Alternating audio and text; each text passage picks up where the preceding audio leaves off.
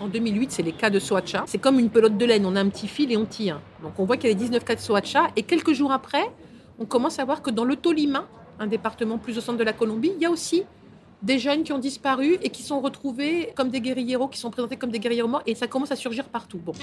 Au fil des luttes. Radio Parleur. Le son de toutes les luttes.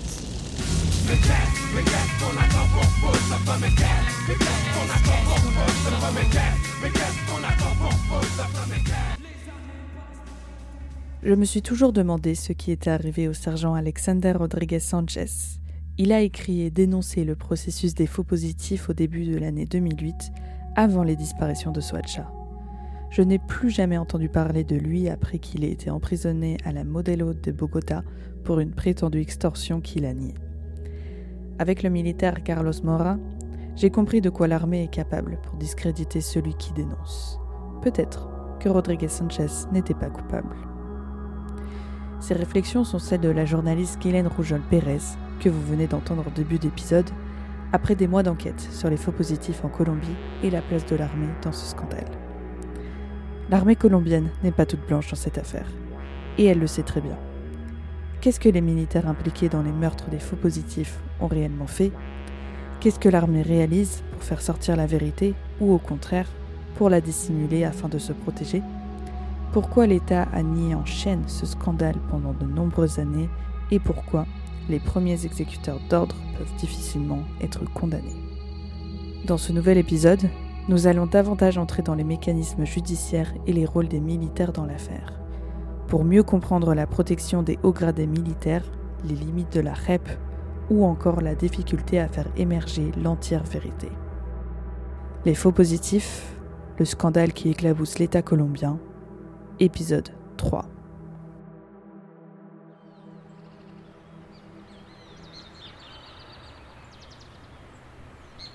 Ce qui s'est passé en Colombie, c'est qu'il y a eu un négationnisme très fort.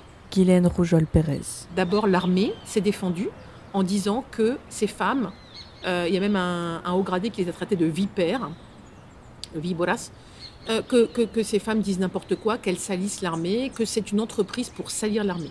Uribe, le président, quelques jours après que ça sorte, euh, fait une déclaration dans les médias en sous-entendant qu'il s'agissait de délinquants. En gros, ils n'étaient pas blanc-blanc. Et en disant qu'il a toute confiance en l'armée, qu'il ne s'est jamais rien passé de tel, il nie tout ça il aura fallu des années en fait pour que tout ça sorte et, arrive jusqu'à la jusqu'à la REP et, jusqu'aux accords de paix. Pendant de nombreuses années, on va dire jusqu'à Sophie Davio, la, création de la justice spéciale de paix, il y a eu une sorte de pacte de silence des militaires. Hein, et la plupart des militaires, tous ceux qui ont comparu devant la justice pénale classique, se sont contentés de nier les faits, de les déguiser, euh, passer devant les madres de Soacha en les traitant de folles et de, de terroristes euh, et, euh, et elles ont obtenu pendant cette phase-là assez peu de résultats. Alors il y a eu quelques condamnations euh, quand même, mais beaucoup de cas sont, sont, sont restés dans l'impunité. Donc le gouvernement a été obligé de faire condamner de quelques hauts militaires, mais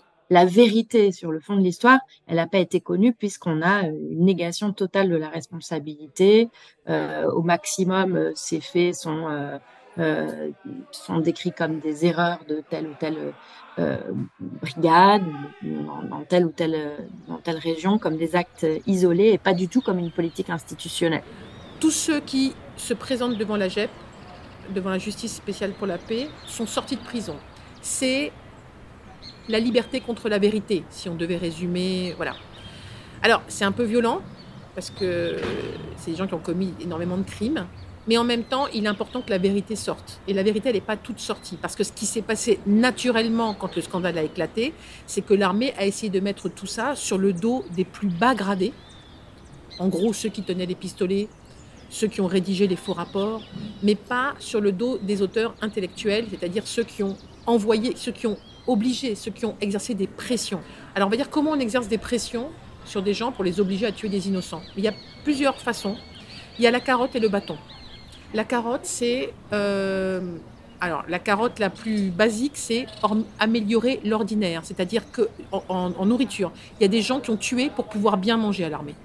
Il y a des soldats qui ont tué des innocents parce qu'on leur promettait de mieux manger. Et ça prouve aussi qu'ils mangeaient mal. Euh, il y a des gens qui ont tué parce qu'ils euh, n'avaient pas de bons résultats. Euh, dans l'unité et ils n'avaient donc pas de permission pour aller voir leur famille. Il y a des gens qui ont tué pour aller voir leur mère lors de la fête des mères. Pour les hauts gradés, c'était plus de choses. Hein. C'était des avancements, c'était voilà. Et le bâton, c'est que au sein de l'armée, dans les unités, il y avait ceux qui avaient de bons résultats, qui tuaient beaucoup de gens, et ceux qui n'avaient pas de bons résultats. Ceux qui avaient de bons résultats, selon moi des témoignages que j'ai recueillis, notamment de militaires de la POPA, qui est une, unité qui a commis énormément de faux positifs, euh, il m'a expliqué que ceux qui avaient des bons résultats, une fois qu'ils avaient eu des bons résultats, qu'ils avaient tué des gens, ils avaient le droit d'aller se reposer, ils allaient dans des propriétés où ils se reposaient, où la vie était un peu douce. Les autres étaient envoyés à patrouiller constamment sur le terrain avec très peu de nourriture. Donc au bout d'un moment, quand on patrouille, on patrouille, on patrouille, on n'a pas de repos, on n'a pas de nourriture, on peut céder des fois à... Et puis bon, certains aussi se posent pas trop de questions, l'ordre vient d'en haut, c'est l'armée, on exécute l'ordre. Assassinat plus ou moins forcé par les dirigeants des troupes militaires, soldats qui répondent juste aux ordres au-dessus d'eux, voici quelques vérités sur la politique du chiffre anti-guérilla qui en démange plus d'un. Sur les bancs de la justice ordinaire, depuis le début des exécutions des faux positifs, puis aujourd'hui sur ceux de la REP, des militaires ont nié et nient encore en bloc ce qu'il s'est passé. Même si, face à la REP, des militaires ont osé délier leur langue. On est passé d'un discours de négation à un discours qui, en, majorité, a un discours de, reconnaissance des faits. on reconnaît, ils reconnaissent pas tout, mais ils ont tout intérêt à le faire. Pourquoi? Parce que la REP a, mis en place un, un, système qui est quand même très intéressant par les militaires, de, forte réduction de, de peine L'idée, c'est que sorte la vérité, c'est-à-dire qu'on ne mette pas tout sur le dos euh, des sergents, caporaux et soldats professionnels, mais que les hauts commandements euh, parlent. La difficulté, c'est que les hauts commandements reconnaissent maintenant, euh, en certaines parties, leurs responsabilités, mais uniquement par omission. Reconnaître par omission, c'est dire et eh oui, dans mon unité, il y avait une bande criminelle qui tuait des civils et je ne le savais pas. J'aurais dû le savoir, j'étais responsable. C'est ma faute, c'est ma très grande faute. Sauf que la réalité, elle est autre. Les ordres venaient toujours plus d'en haut. Donc ils n'ont pas juste pas vu ce qui se passait, ils ont ordonné. Et c'est ça que les familles des victimes réclament de la GEP. Euh, le gouvernement a euh, commencé un, un, procès, a arrêté certains des hauts militaires il y a une action pénale qui a, qui a, qui a commencé euh, à être initiée, euh, surtout dans, dans, un des cas. Hein. Le cas peut-être qui a le fait le plus connaître l'affaire et qui a plus, le plus montré que c'était très très peu plausible la, la, la, la version des militaires. C'est un, cas sur lequel j'ai enquêté moi-même, qui est le cas d'un enfant, euh, enfin d'un jeune qui avait 26 ans à l'époque où il disparaît qui était un, travailleur manuel dans ce quartier populaire et qui était atteint d'une incapacité mentale. Il s'appelle Farid Leonardo Porras. Sa mère a tout de suite dit mais comment ça mon, fils trouvait avec une arme à la main alors qu'il il a jamais pu travailler normalement, il parlait normalement.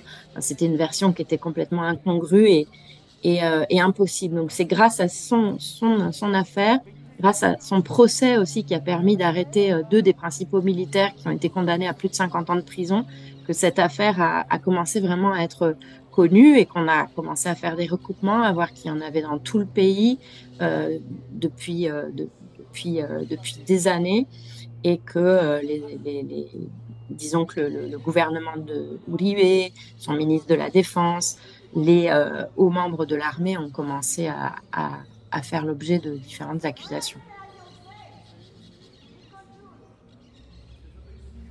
Après 2008, de plus en plus de situations similaires aux 19 jeunes de Soacha se dessinent dans tout le pays. Des crimes extrajudiciaires, maquillés en combat entre l'armée et les guérillas ou parfois les paramilitaires, ont eu lieu dans chaque région. Les erreurs de telle ou telle brigade, comme l'a expliqué Sophie Davio, est un scénario de moins en moins vraisemblable. Sauf que, atteindre les plus hauts dirigeants, notamment le président de l'époque Alvaro Uribe et son ministre de la Défense, qui n'est autre que Juan Manuel Santos, reste une affaire toujours difficile. Juan Manuel Santos. Vous devez vous souvenir de ce nom. C'est cette même personne qui, techniquement, a connu la politique de chiffres des faux positifs en tant que ministre de la Défense et qui a signé huit ans plus tard les accords de paix avec les ex-FARC à Cuba en tant que président. À lui seul, Il représente à quel point les plus hauts placés dans le corps exécutif de l'État sont difficilement traduisibles en justice, voire sont intouchables, comme tant d'autres militaires. Au début, il y a beaucoup de choses qui ont été jugées par la juridiction militaire, alors que ça n'avait pas lieu d'être, car il ne s'agissait pas de, de combats normaux. Il n'y avait pas de combat. On disait qu'il y avait eu un combat, mais non, c'était des exécutions et des crimes et c'était maquillé en combat. Donc ça, il y a eu un premier mouvement pour sortir ça des juridictions militaires, parce que bien évidemment, les juges militaires, en général, protégeaient euh, les militaires. Il y a eu un juge militaire qui n'a pas fermé les yeux et qui a alerté. Il a fait réellement, enfin, il s'est conduit dignement. Il a alerté, il a été menacé, il ne vit plus en Colombie. Euh, donc ensuite, il y a eu la justice ordinaire, on va dire, la justice ordinaire. Mais la justice ordinaire, malheureusement, euh, disons qu'elle a utilisé, elle a, elle a été extrêmement lente. Elle a été très très très très lente. Euh, il y a eu un problème aussi, c'est que les militaires qui étaient en préventive ou qui étaient incarcérés l'étaient au sein de, de, garnisons militaires. Donc en réalité, il a été prouvé qu'ils n'étaient pas du tout incarcérés, ils étaient au sein de la garnison militaire. Ils vivaient très bien, ils faisaient des fêtes, ils recevaient leur famille, ils allaient, ils venaient. Bon, voilà. Il y a eu des condamnations. Ça a mis très très longtemps, mais il y a eu des condamnations. Donc, même si tous les militaires et dirigeants ne sont pas encore jugés comme tels, passer les procédures de ces crimes extrajudiciaires en justice transitionnelle avec la REP, au lieu de les maintenir dans des procès de justice ordinaire, a été un premier pas amélioratif dans la quête de la vérité sur ces milliers de disparus. Quand ils parlent du jour où ont été signés les accords de paix de la REP, ils disent en espagnol Gracias a Dios llegó la REP. Pour eux, ça a été vraiment évidemment une aubaine, euh, mais c'est quand même un mécanisme intéressant parce qu'il les a contraints euh, d'abord à se confronter aux victimes, à les rencontrer à travers de nombreuses, de, nombreuses rencontres organisées par les, magistrats de ce, tribunal, des rencontres en face à face, qui ont été préparées euh, progressivement. Puis des rencontres pendant lesquelles, évidemment, il y, a beaucoup d'émotions qui circulent parce qu'ils sont euh, mis euh, devant les, visages de, des mamans, des, familles des victimes pour la première fois. Et, c'est souvent l'occasion de, réaliser vraiment ce qu'ils ont, ce qu'ils ont fait. Et ils ont été aussi, dans le cadre de cette enquête, soumis de participer à des audiences de reconnaissance des faits donc qui sont publics, hein, pendant lesquels on leur demande de raconter hein, dans le détail, de reconnaître, d'expliquer pourquoi ils ont fait, comment ils ont fait les choses. Et effectivement, on a, vraiment euh, à peu près 80% des militaires qui ont commencé à, être très, euh, à, fournir des détails très, exhaustifs et surtout à accuser aussi leurs leur supérieurs hein, euh, en disant, voilà, il y avait une politique institutionnelle, on recevait des ordres qui étaient tels et tels parce que euh, voilà, l'enquête a commencé de haut en bas. Si, comme pas mal de familles de victimes le dénoncent, ils arrivent devant la JEP et ils redisent ce que la justice ordinaire a déjà jugé et, connaît déjà, ça sert à rien. Ça, on le sait déjà. Il faut aller au-delà. Il y a énormément de cas qui ne sont pas connus, il y a énormément de familles de disparus qui ne savent pas où sont leurs enfants, qui ne savent pas ce qui leur est arrivé, et c'est ça qu'il faut dire. Un exemple, un colonel, je crois, un plutôt haut placé qui a voulu jouer le jeu, il, était, euh, il avait une, imputation pour 20 cas. Il, était euh, entendu pour 20 cas, 20 cas qui étaient déjà connus. Quand il est arrivé devant la JEP, il n'a pas parlé de ces 20 cas. Il a parlé de 40 autres cas qui n'étaient pas connus de la JEP. C'est ça la vérité contre la liberté. Donc il a joué le jeu. Et eh bien il a tout de suite été menacé. Voilà. Et on, a vu aussi comment devant la JEP des militaires dont les avocats étaient fournis par l'armée, les mêmes avocats leur conseillaient de ne pas mouiller les hauts gradés, mais de tout prendre pour eux. Donc euh, on est très loin de la vérité encore. La, la REP vient, maintenant d'ouvrir la, phase nationale hein, qui va euh, permettre d'enquêter sur les plus hauts commandants. elle vient de formuler un acte d'accusation contre le général Mario Montoya, qui était le, commandant en chef de l'armée euh, sous le, premier mandat d'Uribe. Pour, donner un exemple. On a quand même déjà beaucoup d'avancées grâce à ce travail. Et je dirais que maintenant, il reste le plus difficile parce que euh, ces hauts commandants qui ont été pendant des années dans un pacte de silence, euh, il y en a, il y en a quatre d'entre eux qui refusent de reconnaître déjà dans, cette première phase des enquêtes. Et le général Montoya, quand il a commencé à comparaître donc euh, le, mois dernier, a pour l'instant maintenu son discours négationniste en disant qu'il n'était pas responsable et il a fait appel en invoquant, euh, un vice de procédure dans le procès. Quand on enferme la vérité sous terre, elle s'y amasse. Elle y prend une force telle d'explosion que, le jour où elle éclate, elle fait tout sauter avec elle.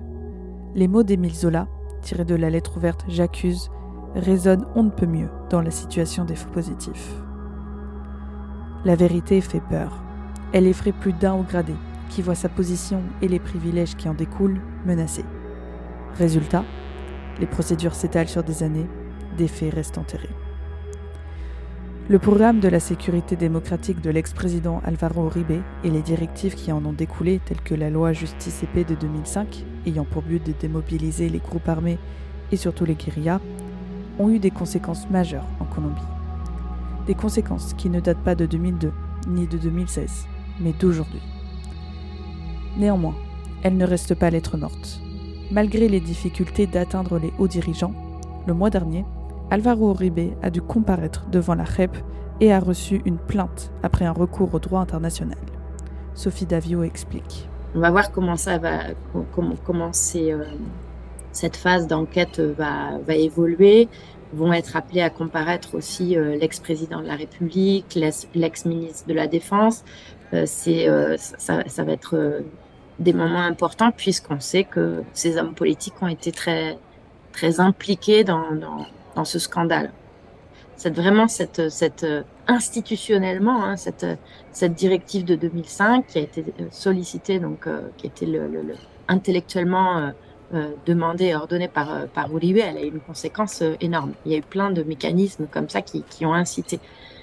Donc pour revenir sur lui, il peut être appelé à comparaître en tant que témoin par la REP dans cette phase nationale, mais euh, cette juridiction, elle n'a pas un mandat qui lui permet euh, de euh, d'accuser ou de mener un procès contre un ex-président de, de, la République. Donc on sait très bien que c'est pas le mécanisme adéquat pour le juger. en revanche, et c'est en partie pour ça, hein, pour pour pour continuer à rechercher la justice et pour pour pour essayer de, de, de contourner cette difficulté, euh, justement le, le, collectif euh, Mafapo et plusieurs euh, victimes de, de, de, faux positifs, pas uniquement Mafapo, se sont alliés avec des, des avocats et des, des ONG. Et trois ONG colombiennes viennent de déposer une plainte en Argentine contre Uribe sur la base de la compétence universelle pour demander à un juge de Buenos Aires, euh, qui s'appelle le, qui est un, juge fédéral, qui s'appelle Sébastien Ramos, de mener l'enquête hein, euh, contre, contre lui euh, au nom des, des, victimes colombiennes pour une nouvelle manière donc de rechercher la, la justice en, en, contournant cette difficulté parce qu'on sait très bien que la chambre d'accusation colombienne ne va pas non plus arrêter Uribe même s'il y a un procès en interne contre lui. Euh, donc c'est le, le CAJAR, le CSPP, la Corporation Jurídica Libertad qui viennent de déposer il y, a, une dizaine de jours euh, cette, euh, cette plainte en Argentine. Ils ont voyagé en Argentine avec des victimes. Et bah c'est très intéressant parce que l'Argentine est un pays où il y a déjà plusieurs, enquêtes en cours au nom de la, compétence universelle, dont celle sur les crimes du, franquisme. Qui a été déposé à travers le, juge Garçon et qui a permis de réouvrir des fausses communes en Espagne, qui a donné des, résultats très, très intéressants. Donc, euh, il va falloir observer ça de près, mais c'est peut-être une opportunité effectivement très sérieuse pour la première fois de condamner euh, un ex-président de la République pour crime contre l'humanité.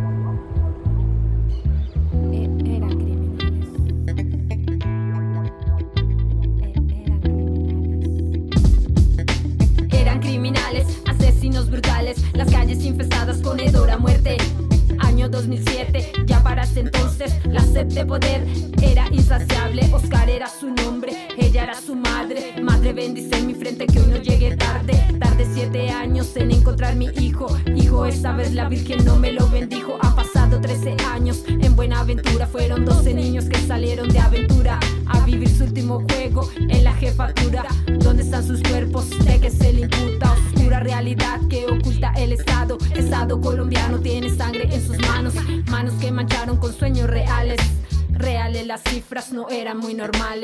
Vous venez d'écouter le troisième épisode d'une série sur les faux positifs, le scandale qui éclabousse l'État colombien. Une série en quatre épisodes où nous vous retrouverons dans une semaine pour parler de l'impact de ce scandale et de son traitement dans la société colombienne, sur ses citoyens, citoyennes et dans le processus de paix durable.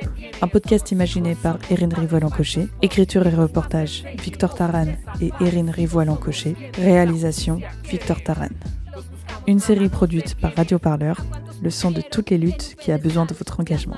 En attendant la semaine prochaine, si vous souhaitez en savoir plus sur le traitement judiciaire des victimes des faux positifs et des militaires impliqués, je ne peux que vous recommander de suivre la presse colombienne et latino-américaine, El Espectador, El Tiempo et aussi France 24 espagnol. Madre que tu voz no puedan silenciar. Fueron descubiertos, fueron descubiertos. Él dio la orden y todos lo sabemos. Somos hijos, somos padres falsos positivos. Más de seis mil voces desaparecidos. Somos quienes la justicia quiere. Los buscamos, nada nos detiene. Somos hijos, somos padres falsos positivos. Más de seis mil voces desaparecidos. Somos quienes la justicia quiere. Los buscamos, nada nos detiene. Yeah, Jack Animal. Nadie vive en el máster. Radio Parleur, le son de toutes les luttes. Écoutez-nous sur radioparleur.com.